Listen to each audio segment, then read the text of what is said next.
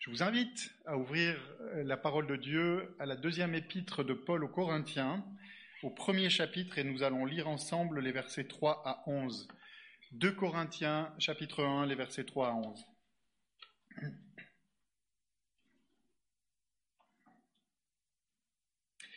2 Corinthiens chapitre 1 à partir du verset 3. Béni soit Dieu, le Dieu et Père de notre Seigneur Jésus-Christ, le Père compatissant et le Dieu de toute consolation. Lui qui nous console dans toutes nos afflictions, afin que, par la consolation que nous recevons nous-mêmes de la part de Dieu, nous puissions consoler ceux qui se trouvent dans toutes sortes d'afflictions. Car, de même que les souffrances de Christ abondent pour nous, de même aussi notre consolation abonde par le Christ. Si nous sommes affligés, c'est pour votre consolation et pour votre salut. Si nous sommes consolés, c'est pour votre consolation qui vous rend capable de supporter les mêmes souffrances que nous endurons. Et notre espérance à votre égard est ferme, car nous le savons, comme vous avez part aux souffrances, vous avez part aussi à la consolation. Nous ne voulons pas en effet vous laisser ignorer, frères, au sujet de la tribulation qui nous est survenue en Asie, que nous avons été accablés à l'extrême au-delà de nos forces, de telle sorte que nous désespérions même de conserver la vie. Mais nous, en nous-mêmes, nous avions accepté notre arrêt de mort afin de ne pas placer notre confiance en nous-mêmes, mais en Dieu qui ressuscite les morts. C'est lui qui nous a délivrés et nous délivrera d'une telle mort. Oui, nous espérons qu'il nous délivrera encore. Vous-même aussi, nous assistant par la prière, ainsi plusieurs personnes auront obtenu pour nous cette grâce, et plusieurs en rendons grâce à notre sujet. Voici donc la parole de Dieu que nous allons considérer euh, maintenant ensemble. Je vous invite à la prière. Éternel notre Dieu, nous nous plaçons devant toi ce matin nous croyons, nous savons que tu es le Dieu qui se révèle, le Dieu qui fait alliance, le Dieu qui sauve, le Dieu de grâce, le Dieu miséricordieux. Éternel, nous venons à toi, les mains vides, prêts à t'écouter, à recevoir ta parole. Seigneur, fais-toi connaître à nous. Accorde-nous dans ces instants de te considérer dans toute ta personne glorieuse, bienveillante, sainte, juste, parfaite. Éternelle, que nous ressortions de ce culte, Seigneur, en, en t'aimant mieux, plus, et en pouvant, Seigneur, nous consacrer d'autant plus à toi pour ta gloire. Nous te demandons ces grâces dans le beau nom du Seigneur Jésus-Christ, notre Sauveur. Amen. Il y a bien des années en arrière, j'étais pasteur à Lausanne et je visitais un couple qui venait de perdre un membre de sa famille, euh, un couple d'un certain âge. L'épouse avait perdu sa sœur, qui fréquentait donc euh, mon assemblée, et nous parlions euh, des souvenirs qui étaient les siens à propos de, de cette sœur décédée. Et je me souviens très bien du témoignage émouvant de cette femme qui me parlait de leur vie euh, d'enfant, euh, de leur fratrie. Elles étaient, je ne sais plus combien, euh, mais en tout cas, donc, il y avait ce, ce lien très étroit avec cette sœur. Et cette femme me racontait combien elle avait souffert, elle, sa sœur avec elle, du décès de leur maman alors qu'elles étaient jeunes, mère qui avait été remplacée quelque temps plus tard, par une belle-mère, euh, et ce, manque profond de la consolation dont un enfant a souvent besoin euh, lors de sa croissance, ce manque de consolation d'une maman. Euh, la femme qui avait remplacé euh, sa mère avait fait le nécessaire, ou en tout cas ce qu'elle pouvait faire, mais cette euh, dame, au moment où je parlais avec elle, d'un certain âge, me disait combien euh, il y avait eu ce manque tout au long de son enfance, de son adolescence et finalement de sa vie. Cette femme avait quasiment 80 ans et me disait combien elle ressentait encore à ce moment-là ce manque-là, et en particulier cette consolation euh, dont elle avait eu profondément besoin et dont elle n'avait pas pu bénéficier.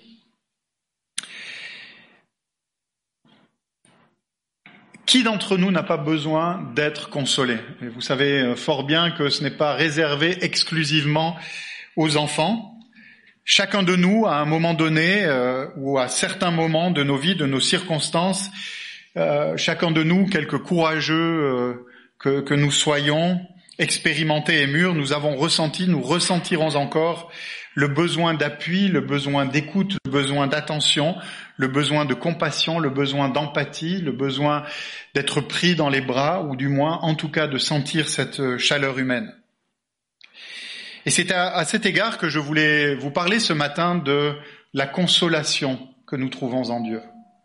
Et il est très intéressant de considérer ces versets, euh, ces premiers versets, versets 3 à 11 de ce premier chapitre de la deuxième épître de Paul, où nous devrions dire plutôt la troisième épître de Paul aux Corinthiens parce qu'il s'agit dans notre Bible de la deuxième, mais il s'agit en réalité de la troisième. Il y a eu la première que vous connaissez, et il y en a une autre que nous n'avons pas dans notre Bible, mais qui a bel et bien existé, dans laquelle l'apôtre Paul a dû sonner un petit peu les cloches des Corinthiens. Il est arrivé un problème euh, assez important dans cette église de Corinthe qui a nécessité une intervention assez virile de la part de l'apôtre. Il a fait son devoir. Euh, la situation, on le découvre ensuite euh, dans cette deuxième épître qui est dans notre Bible, a été résolue. Et il appelle d'ailleurs à faire grâce auprès d'un frère qui était à l'origine des troubles dans cette église de Corinthe. Vous savez que l'église de Corinthe, en termes de troubles, elle était assez exemplaire. C'est à cet égard qu'il est très intéressant d'avoir ces deux épîtres parce que lorsqu'on étudie ne serait-ce que la première, on voit à peu près toutes les crises qui peuvent euh, subvenir, arriver dans une église, euh, dans une église. Et donc Paul a dû intervenir, il a écrit cette lettre et il écrit la troisième lettre, celle que nous avons aujourd'hui. Et là, il est beaucoup plus doux. La situation a été résolue, comme je vous le dis. Et maintenant, en quelque sorte, il brise la cuirasse. Il n'est plus l'apôtre qui euh, tire les oreilles des Corinthiens, mais il est l'apôtre ou plutôt l'homme, l'homme euh, fragile, faible, exposé à toutes sortes de difficultés, l'homme souffrant qui a eu besoin et qui a besoin encore de consolation. Et c'est le mot ou le maître mot de ce passage que nous venons de lire. On le retrouve pas moins de neuf fois dans ces versets et dans l'épître 28 fois. Le Dieu qui console. Le Dieu qui console. Et c'est donc, vous l'avez compris, euh, ce Dieu qui console que nous allons considérer ensemble ce matin. Et nous allons voir trois choses. Nous allons voir tout d'abord Paul affligé au-delà de toute mesure.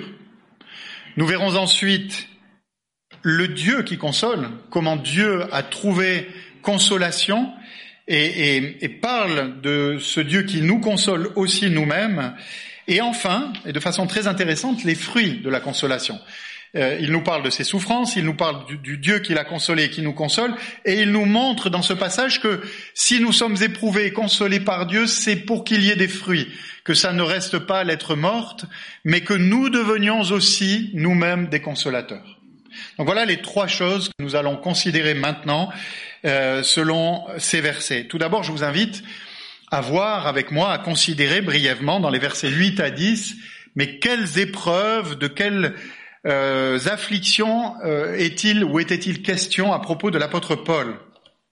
Et comme vous le voyez, comme je viens de le dire, les versets 8 à 10, c'est plutôt la fin de cette, de, de, cette péricope. Il nous parle un peu, mais il reste quand même assez discret, mais il nous parle un peu euh, des, souffrances qu'il a pu connaître et les termes qu'il emploie en, euh, de euh, ces épreuves intérieures qui l'ont assailli, non seulement lui, mais aussi ses compagnons. Il écrit ainsi, nous avons été accablés à l'extrême, au-delà de nos forces.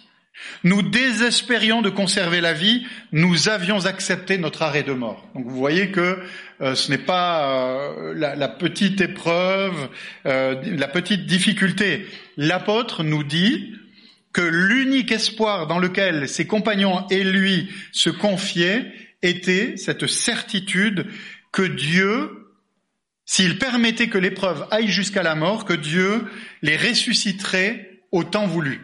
C'est vous dire quand même la difficulté.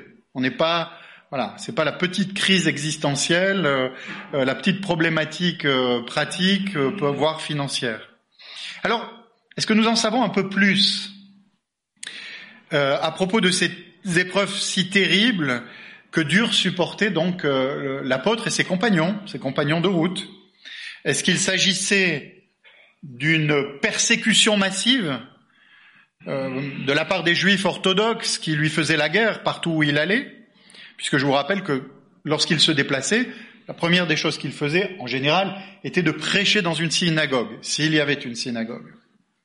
Et puis, en, habituellement, il y avait une réaction assez, euh, assez conséquente de la part des, des, juifs du lieu où il se trouvait. Alors, est-ce que c'était une persécution massive des juifs orthodoxes? Est-ce que c'était peut-être la révolte, rappelez-vous, des marchands d'Éphèse euh, qui voulaient le tuer ou qui voulaient les tuer?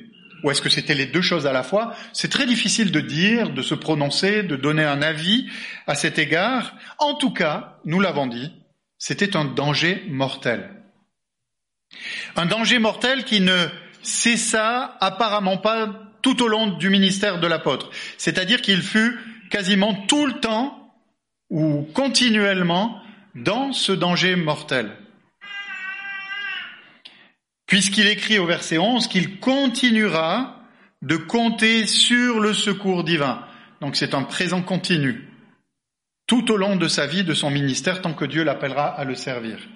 Alors à propos de ces souffrances, probablement que quelques-uns d'entre vous ont fait le lien avec ce qui est écrit au chapitre 11 de la même épître, dans les versets 23 à 26. L'apôtre Paul, là, parle plus précisément des épreuves qu'il a pu connaître tout au long de son ministère. Je vais les lire pour vous et ça vous permettra de comprendre un peu la situation de l'apôtre euh, qui certes était l'apôtre Paul, qui nous a laissé tant d'épîtres, qui a marqué l'histoire du christianisme, mais lorsqu'on lit ce par quoi il est, il est passé, on se dit que peut-être que notre position à nous est un peu plus confortable. Alors permettez-moi de lire à partir du verset 23 du chapitre 11. Souvent en danger de mort Cinq fois j'ai reçu des Juifs quarante coups moins un. Trois fois j'ai été battu de verge. Une fois j'ai été lapidé. Trois fois j'ai fait naufrage. J'ai passé un jour et une nuit dans l'abîme. Souvent en voyage, exposé au danger des fleuves, au danger des brigands, au danger de la part de mes compatriotes, au danger de la part des païens, au danger de la ville, au danger du désert, au danger de la mer, au danger parmi les faux frères, au travail et à la peine, souvent dans l'éveil, dans la faim et dans la soif, souvent dans les jeûnes, dans le froid et le dénuement. Voilà une liste exhaustive, je ne sais pas, mais en tout cas elle est suffisamment importante pour nous montrer les épreuves par lesquelles l'apôtre est passé tout au long de son ministère. Pour finir, vous le savez, très probablement décapité euh, sous ordre ou sous l'ordre euh, de Néron. Comme l'apôtre le précise euh, au verset 5 du passage que nous venons de, de lire, ces souffrances furent sinon aussi intenses, bien entendu, du moins similaires à la nature des souffrances que connut notre Sauveur et Seigneur Jésus-Christ. C'est-à-dire, et dans ce que je viens de lire, ça ressort de façon assez explicite, de l'hostilité, de la haine, du reniement, la trahison et la tentative de meurtre. C'est ce que notre Seigneur Jésus a subi pendant les années de ministère qui, furent les siennes entre ses 30 ans et ses 33 ans. Et nous devons dire, et nous pouvons dire que cela continue de nos jours, chers frères et sœurs. Pourquoi? Parce que nous voyons abonder les souffrances de Christ aussi dans le cadre de l'Église qui est le corps de Christ aujourd'hui. Nous avons parmi les nôtres, et quand je dis les nôtres, nos frères et sœurs dans la foi, dans le monde dans lequel nous vivons, nous avons de nos frères et sœurs qui sont ainsi égorgés à cause de Christ. Brûlés, lapidés, crucifiés, soumis à l'esclavage, vendus, violés, noyés, tout cela à cause de Christ. Vous savez que la foi chrétienne est la foi la plus persécutée aujourd'hui dans le monde. Et si nous regardons à nous, qui ne vivons peut-être pas les mêmes genres d'épreuves que celles que subissent nos frères et sœurs à quelques centaines ou milliers de kilomètres de nous, mais en tout cas toujours sur cette planète, il y a donc, de façon peut-être moins spectaculaire, mais réelle, des souffrances que de la même nature que les souffrances de Paul et par voie de conséquence, bien entendu, que les souffrances de Christ. Nous sommes passés, nous passerons par la vallée de l'ombre de la mort, nous aussi avec euh, son cortège d'angoisse, parfois terrifiante. Il pourra s'agir de la perte d'un proche, il pourra s'agir de la perte euh, d'un travail peut-être, il pourra s'agir de maladies graves, d'un accident, il pourra s'agir pour nous ou pour l'un des nôtres de pensées morbides, pour ne pas dire suicidaire, dû à l'abandon, à la trahison, aux moqueries, aux calomnies, aux médisances, le poids de la solitude, le poids de la menace, le poids du stress, le harcèlement, le harcèlement au travail, le harcèlement aussi à la maison. Une maladie psychique, je m'arrête là. Trois petits points.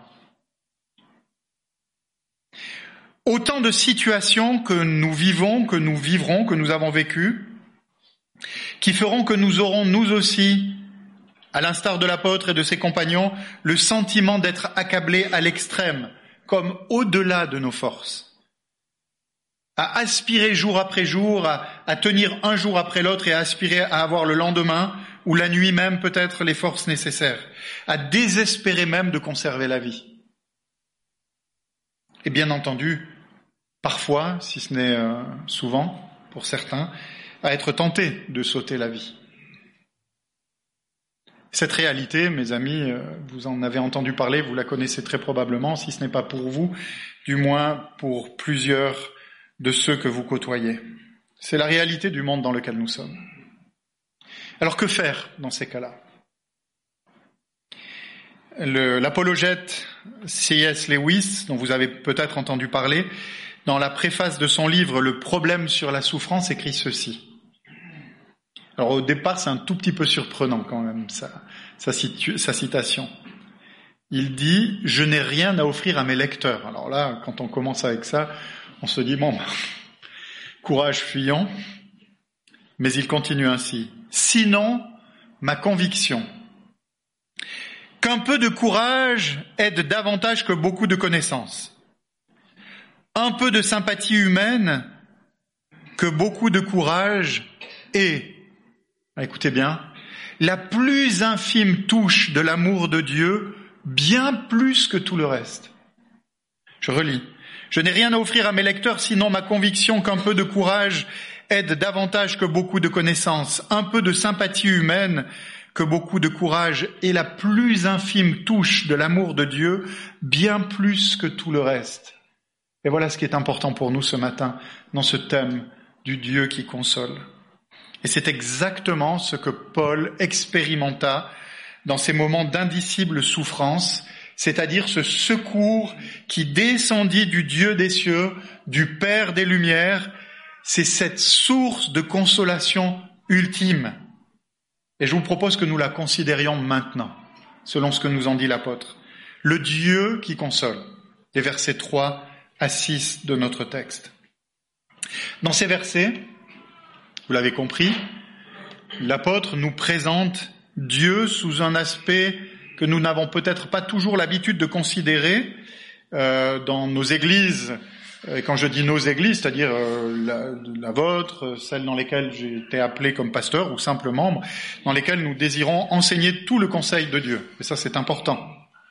Euh, nous présentons Dieu avec ses attributs nombreux, variés, extraordinaires, et qui sont pour chacun d'entre eux si précieux pour notre vie. Mais c'est vrai que nous n'avons peut-être pas toujours l'habitude de considérer Dieu sous l'angle, sous son angle consolateur ou sous son aspect euh, de Dieu consolateur. Que découvrons, que découvrons-nous donc de, sous, de la part de l'apôtre, sous euh, la plume de l'apôtre? C'est que les trois personnes, nous découvrons que les trois personnes de la Trinité participent ensemble à la consolation des enfants de Dieu. Et c'est la raison pour laquelle Paul bénit le Père. Il bénit le Père en affirmant qu'il est compatissant. Et qu'il est, verset 3, le Dieu de toute consolation, toute consolation. On lit ensuite que cette consolation abonde aussi par le Fils, par Christ, verset 5. Alors vous allez me dire, ok Régis, t'es bien gentil, mais où est le Saint-Esprit dans ce passage? Alors oui, il n'est pas explicitement cité. Il n'est pas explicitement cité, cependant, il est implicitement présent au sein de ce texte. Lorsque Paul fait référence à la consolation. Pourquoi? Eh bien parce que l'écriture est claire, et les évangiles en particulier, celui de Jean précisément, parce que Jésus nous présente l'Esprit qui viendra en Jean 16 comme étant le consolateur envoyé par le Père et le Fils. Il est notre consolateur. Alors c'est vrai que si l'on prend les versets 3 à 11, on va dire ah mais il n'est pas présent. Oui, mais il est présent dans les Écritures.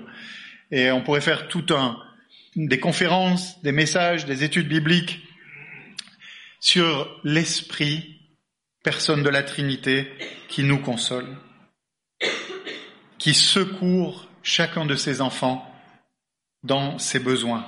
Il y a donc une parfaite unité dans la personne trinitaire de notre Dieu pour notre consolation. Les trois personnes du Dieu unique travaillent ensemble pour nous consoler lorsque nous passons par l'épreuve. Et nous allons voir qu'il n'y a pas que notre Dieu trinitaire qui y travaille. Mais ça, je vous garde la surprise pour euh, dans quelques minutes. Alors de quel genre de consolation est-ce que l'apôtre nous parle? Ça c'est important aussi, de se demander, on voit que l'apôtre est éprouvé, que Dieu, et je vais revenir sur la personne trinitaire de notre Dieu, intervient, mais de quel genre de consolation Paul parle-t-il? Est-ce qu'il s'agit d'une délivrance de l'épreuve? Ou est-ce que nous devons plutôt comprendre autre chose? Alors il faut savoir que le mot qui est traduit par consolation dans nos Bibles, est en réalité le terme grec paracléo. Paracléo qui signifie quoi? Qui signifie en réalité se tenir à côté. Dans le sens de soutenir, dans le sens de porter, dans le sens d'aider. Ainsi donc, la nature de la consolation dont Paul est en train de nous parler dans ce passage, c'est que Dieu se tient à côté, auprès des siens en particulier ceux qui sont accablés, mais c'est une proximité réelle. Il les soutient puissamment, leur transmettant par l'esprit une profonde paix intérieure malgré l'enfer au sein duquel ils sont éprouvés ou qu'ils éprouvent, ou cet enfer qui se déchaîne autour d'eux et contre eux. Il les porte au sein même de la tempête. Ou pour dire les choses autrement, ce que Paul nous enseigne dans ce passage, je vous le rappelle, où il brise la cuirasse après avoir été sévère, ce que Paul nous enseigne, c'est que l'objectif de Dieu, écoutez bien cela, l'objectif de Dieu n'est pas tant de changer nos vies, nos circonstances, que de nous transformer. Je ne suis pas en train de dire qu'il ne le fait pas. Il change parfois les circonstances qui sont les nôtres, mais son objectif n'est pas tant de changer nos circonstances que de nous transformer. Ce que Dieu désire, c'est nous garder en paix, quoi qu'il nous arrive. Non pas forcément qu'il va nous mettre à l'abri euh, de, de, toutes les circonstances négatives, mais qu'il va nous permettre de nous élever au-dessus de celles-ci. Nous sommes dans ces circonstances, mais nous pouvons prendre de la distance avec son secours au sein de ces circonstances. Notons bien cependant ceci, c'est qu'au verset 10, nous apprenons que Dieu peut mettre fin aux périls, aux épreuves, aux difficultés, aux souffrances, en disant stop, jusqu'ici, mais pas plus loin. Il peut, mais il ne le fait pas toujours. Alors puisqu'il est question dans ces versets, comme je vous le disais, j'ai commencé à l'aborder un tout petit peu, de façon explicite de façon implicite, de l'œuvre, de l'action de notre Dieu trinitaire dans la consolation qu'il nous accorde au sein de nos épreuves, permettez-moi de considérer brièvement chacune des personnes, le Père, le Fils et l'Esprit, et de voir en quoi chacun est, à sa mesure, euh, un consolateur. Le Père, tout d'abord. Le Père nous est présenté ici comme étant compatissant, ou encore, c'est une autre traduction, comme le Père des miséricordes le Père des miséricordes. Qu'est-ce que Paul signifie par là? Il signifie que Dieu est pour tous ceux qui se confient en son Fils, qui les sauve. Dieu est pour tous ceux qui se confient en son Fils un Père réconcilié. Il est véritablement un Père.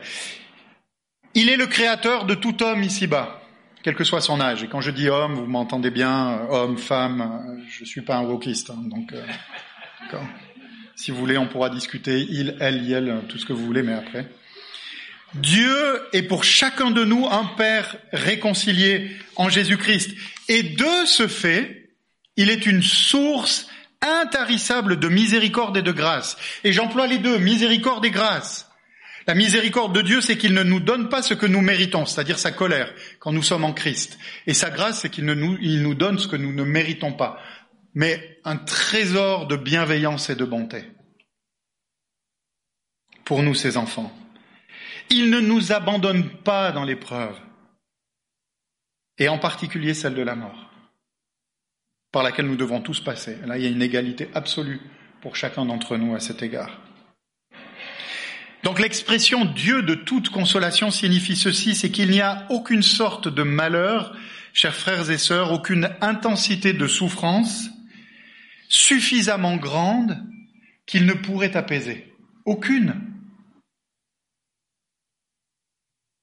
Et dans ce sens, si nos plus proches ne savent pas toujours comment oindre nos cœurs euh, ou, nos âmes accablées d'un baume bienfaisant. Vous savez, il est des temps, il est des moments où même nos plus proches, même ceux qui partagent notre foi, euh, ne savent pas, ne peuvent pas euh, répondre à, à, à, nos angoisses et, et, et, étancher notre soif de, de, de, de paix, de, euh, de consolation, pour reprendre ce terme. Eh bien, lui peut le faire.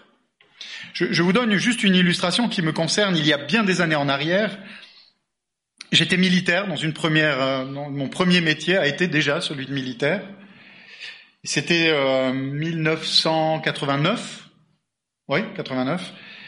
Euh, J'avais 23 ans et je dis à mes deux meilleurs amis à Bordeaux, je suis bordelais d'origine, euh, que je vais quitter l'armée. Je rentrais d'opération, j'avais été quatre mois au Tchad dans le cadre de l'opération Épervier. J'étais revenu très abîmé intérieurement euh, pour avoir vécu, vu des choses qui étaient, voilà, peut-être pas celles que j'aurais dû voir. Et les circonstances de nos militaires aujourd'hui sont bien pires que celles que j'avais vécues. Et je prends un verre avec euh, mes deux meilleurs amis à Bordeaux, en plein centre-ville, et je leur dis, OK les gars, bah, j'ai juste une nouvelle, c'est que je vais pas bien et je quitte l'armée, et je vais vraiment pas bien. Et quand je disais pas bien, j'allais vraiment pas bien. Au point que je me demandais si j'allais continuer de vivre ici-bas. Et à ce moment-là, je me suis retrouvé face à un vide total. Mes deux meilleurs amis sont restés bouche bée. C'était mes deux meilleurs amis. Ils n'étaient pas à Christ, ils n'étaient pas chrétiens. Ils savaient pas quoi dire. Et là, je me suis dit, mince, si eux ne savent pas quoi me dire, je suis mal barré. Dieu lui peut. C'est dans ce sens qu'il est le Dieu de toute consolation. C'est que là où nos plus proches ne peuvent pas, lui peut par la puissance de l'Esprit que nous allons considérer dans quelques instants. Il y a le Fils aussi. Nous apprenons au verset 6 que si les chrétiens sont appelés à souffrir des épreuves de la même nature que celle de Christ, toute proportion gardée, on est bien d'accord?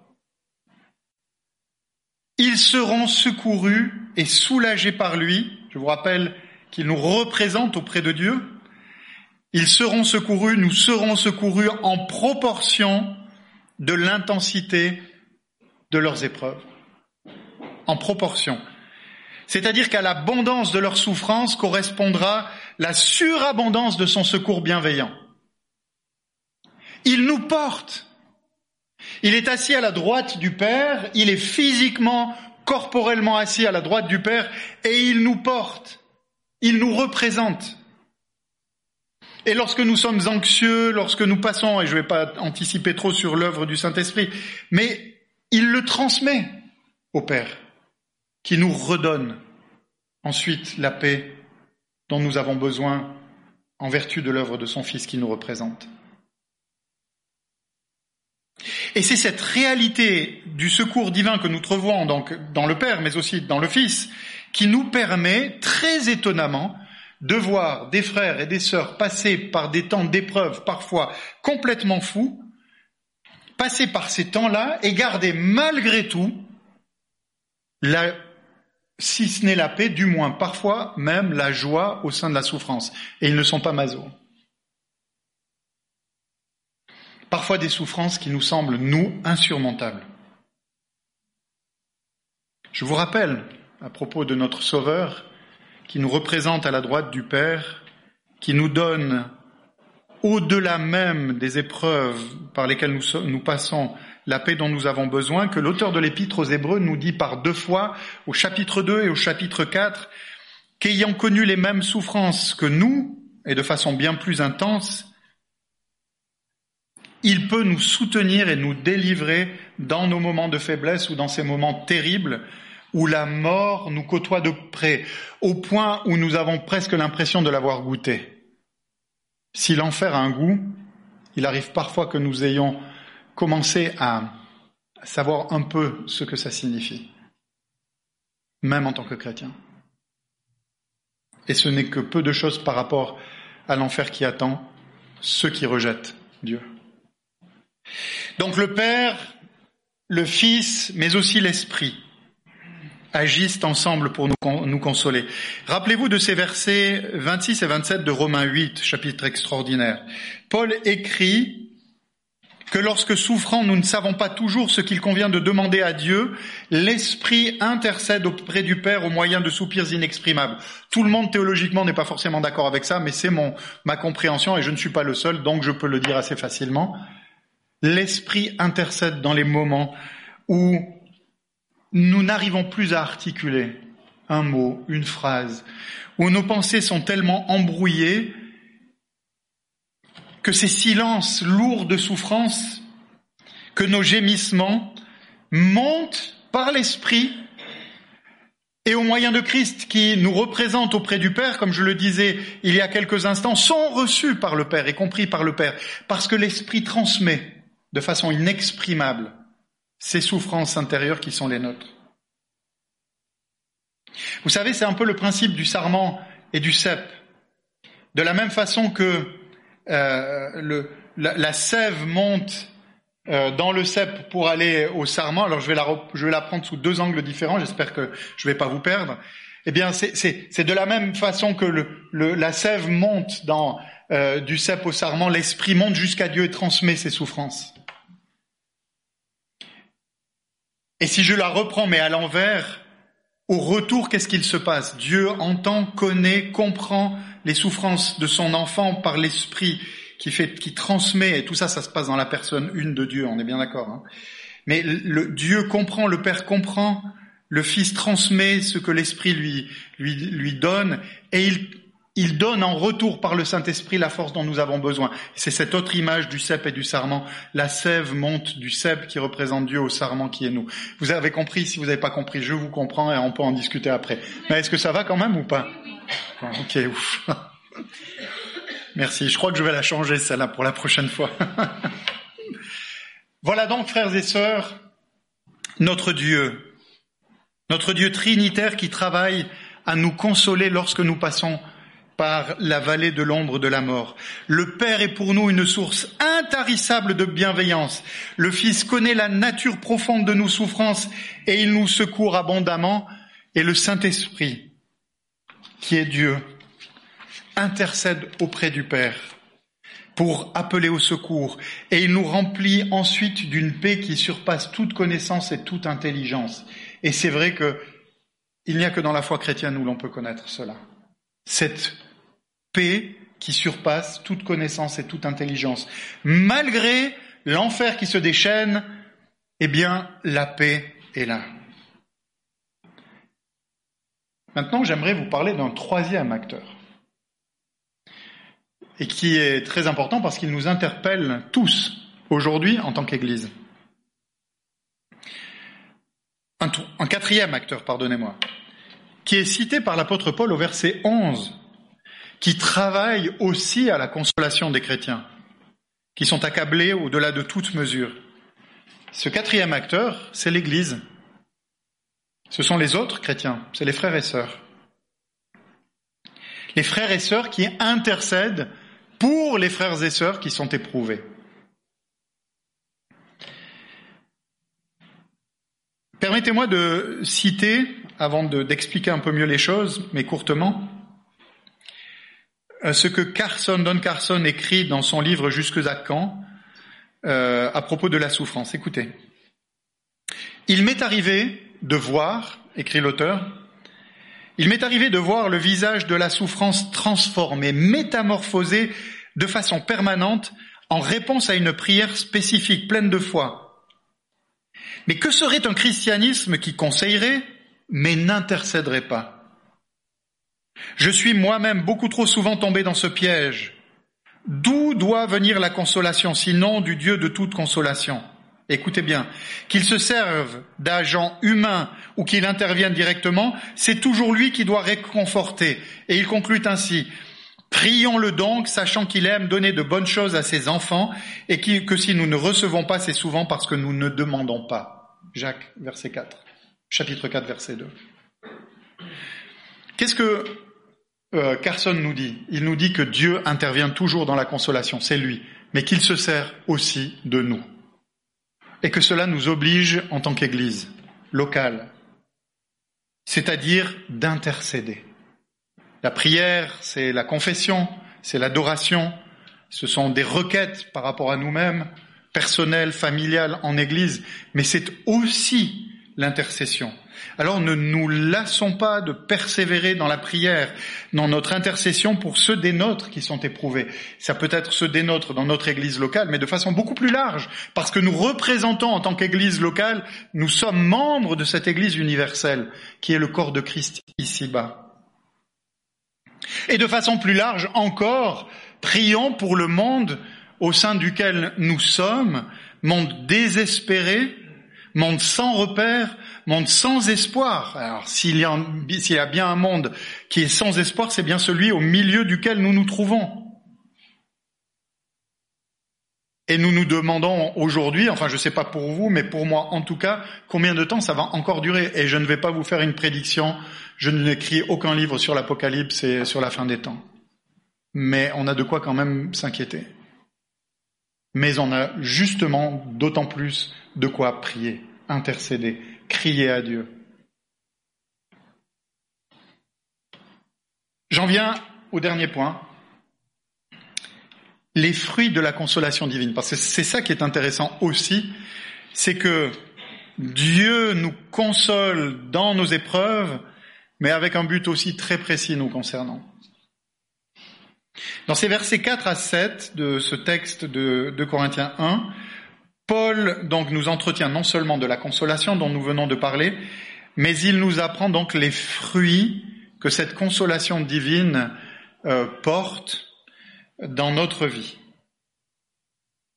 Nous découvrons que la consolation de Dieu a des répercussions concrètes, et ceux-ci sont au moins au nombre de trois. Et je ne vais pas vous faire toute l'exégèse des versets, euh, mais je vais vous expliquer brièvement ce qu'il nous en dit. Comme premier fruit de la consolation de Dieu, il y a la compassion. Comme deuxième fruit de la consolation de Dieu, il y a le fait d'être un modèle de souffrance. Je vous dirai ce que ça signifie. Et enfin, l'encouragement à la persévérance. Voilà trois fruits au moins de la consolation de Dieu dans nos vies. Alors commençons par le premier. La compassion. La compassion. La souffrance que Dieu permet dans nos vies et dans laquelle il nous console, comme c'est arrivé à Paul et à ses compagnons, écoutez bien, est une préparation à un ministère beaucoup plus efficace. Et c'est pas simplement pour Paul et ses compagnons, c'est pour chacun d'entre nous. C'est-à-dire que lorsque nous souffrons et que Dieu nous console, il permet au travers des souffrances dans lesquelles il est venu nous secourir que nous devenions de plus en plus compatissants.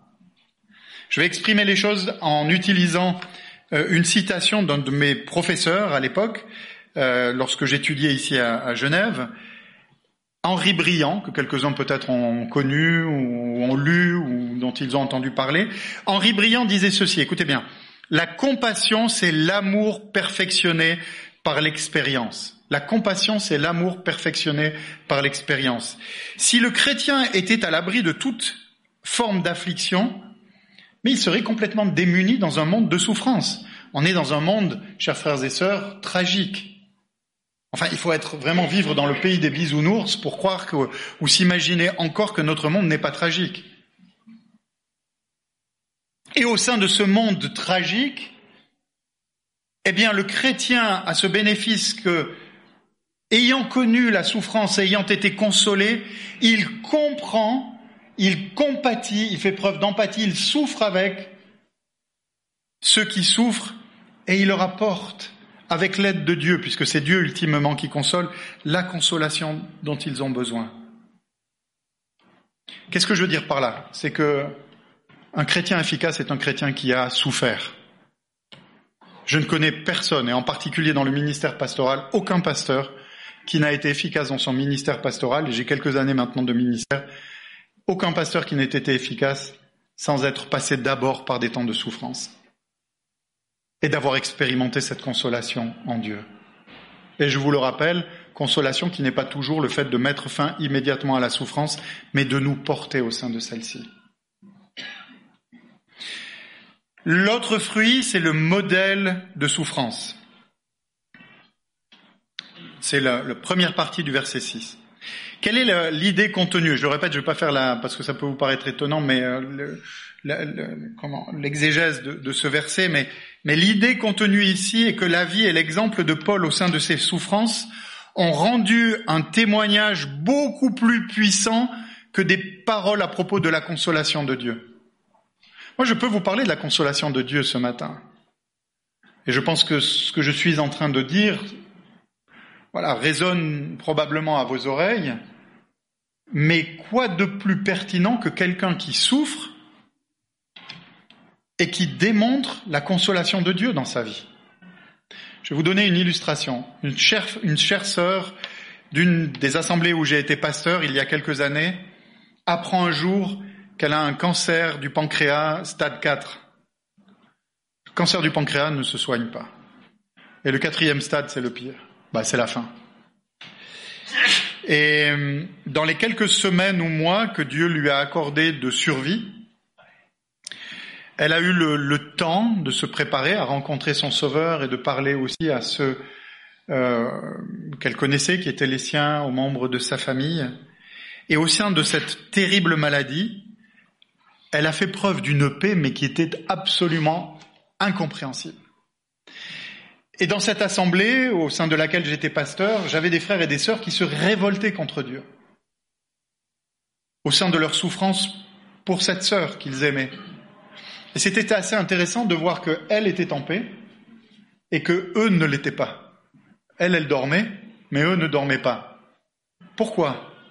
J'ai dû expliquer un jour à l'un de ses frères et sœurs, euh, qui n'était pas blâmé, on passe tous par ces moments-là, de parfois avec ce sentiment scandaleux de la souffrance. Pourquoi, Seigneur, un peu façon Job, en lui disant mais elle reçoit de la part de Dieu en fonction de l'épreuve par laquelle il permet qu'elle passe et elle porte un témoignage extraordinaire. Et toi, t'es pas éprouvé comme elle. Alors ne te fais pas de soucis, Dieu s'occupe d'elle. Et c'est pour ça qu'elle est en paix. Alors demeure en paix. Vous comprenez? Et c'est exactement ce en quoi Paul a été un modèle. Si nous sommes affligés, c'est pour votre consolation et pour votre salut. Nous le sommes et Dieu nous garde. Regardez comment Dieu nous garde au sein de ces circonstances. N'est-ce pas parlant? C'est en considérant, frères et sœurs, le comportement exemplaire de ceux des nôtres qui passent par le creuset de l'épreuve, que nous sommes stimulés et encouragés plutôt que pétrifiés et découragés. Pourquoi? Parce que nous savons alors que Dieu, au moment où il nous fera passer par des situations un peu similaires et des épreuves similaires, Dieu saura nous donner, comme nous venons de le voir ou l'avons vu, la force et la paix dont nous aurons besoin lorsqu'il permettra que, s'il permet que. Dernier fruit, c'est la persévérance. Et j'approche de la fin de ce temps avec vous. Dans la seconde partie du verset 6, Paul nous explique ceci, c'est que la consolation dont il a été l'objet de la part de Dieu et qui lui a permis de tenir ferme devrait être pour ses destinataires un modèle de persévérance. Ou pour dire les choses d'une façon un tout petit peu différente, Paul leur explique que l'épreuve dans laquelle il a persévéré avec l'aide de Dieu devrait leur montrer qu'il est possible de continuer de marcher contre vents et marées. Dieu porte et il a fermi au sein de l'épreuve. C'est là encore, il est extraordinaire de voir comment des frères et des sœurs ont été portés ou sont portés dans l'épreuve et persévèrent malgré tout. Et on se dit mais comment font-ils? On ne comprend pas. La seule explication c'est Dieu et c'est ce que nous en dit l'apôtre Paul ici. Le fondateur de l'action biblique, qui s'appelait Hugh Edward Alexander, au début du siècle dernier, alors qu'il évangélisait euh, la Suisse romande et ce qui l'a conduit à créer bah, ce qui est devenu la Société biblique de Genève, les maisons de la Bible, euh, l'école biblique de Genève qui est maintenant l'Institut biblique et les églises Action biblique, euh, à un moment donné, très rapidement de son ministère, dans les années 20, a été arrêté. Arrêté par la police euh, et, traîné en justice pour des raisons fallacieuses. Et malgré tout, il a persévéré. Et pourtant, combien ce fut difficile. Il a persévéré contre vents et marées.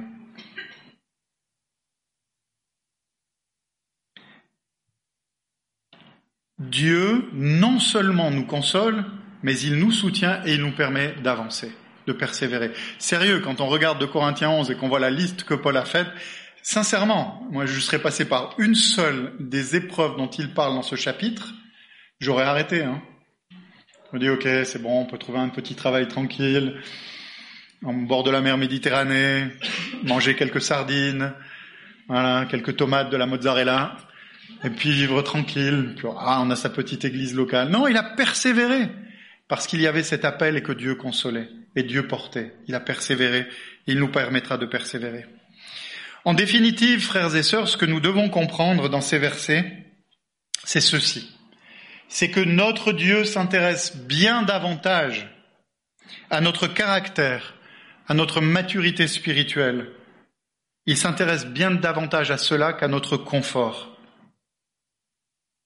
Et c'est dans ce sens qu'il permet que nous passions par des temps d'épreuve, que nous y soyons passés, que nous y passions, que nous y passerons. Et au sein de celle-ci, il nous soutient et il travaille.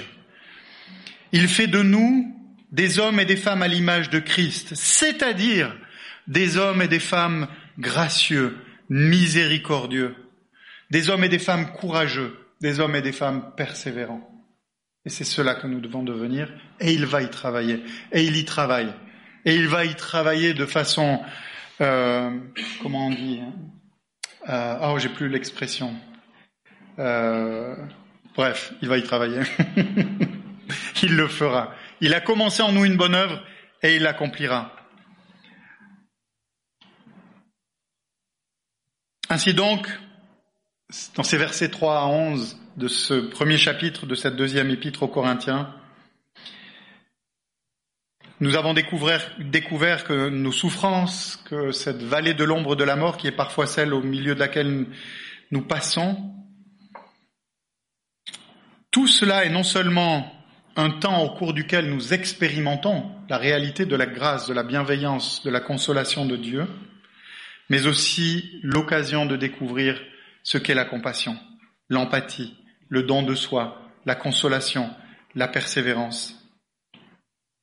Les souffrances par lesquelles nous passons font partie d'un plan extraordinaire, le meilleur qu'il soit. Ça, c'est quand même incroyable. Dieu, dans ce qu'il fait, fait ce qu'il y a de meilleur. Sérieusement. Parfois, nous nous disons, attends, il y a un truc qui choque, qui cloche. Ok, je sais que je dois être éprouvé, mais c'est peut-être pas celle que tu devais euh, permettre. Eh bien, si. Notre Dieu a déterminé toute chose, de toute éternité. Ne me demandez pas de rentrer dans les détails théologiques maintenant, parce que je n'ai plus le temps, euh, et c'est compliqué, mais c'est néanmoins vrai. Il a déterminé toute chose, il accomplit son plan parfaitement. Si un jour vous voyez, un, un, et vous en avez peut-être vu, un, tapis, un kilim, c'est marocain les kilim, euh, Nabil Je sais que t'es algérien, c'est pas grave. Un kilim, c'est un tapis. J'ai acheté un jour un kilim, c'est un tapis marocain, et j'aimais beaucoup. Enfin, je me suis fait un peu arnaquer quand même. Euh, le, le, tapis est beau, mais je l'ai payé un peu cher. Et vous le regardez, c'est magnifique.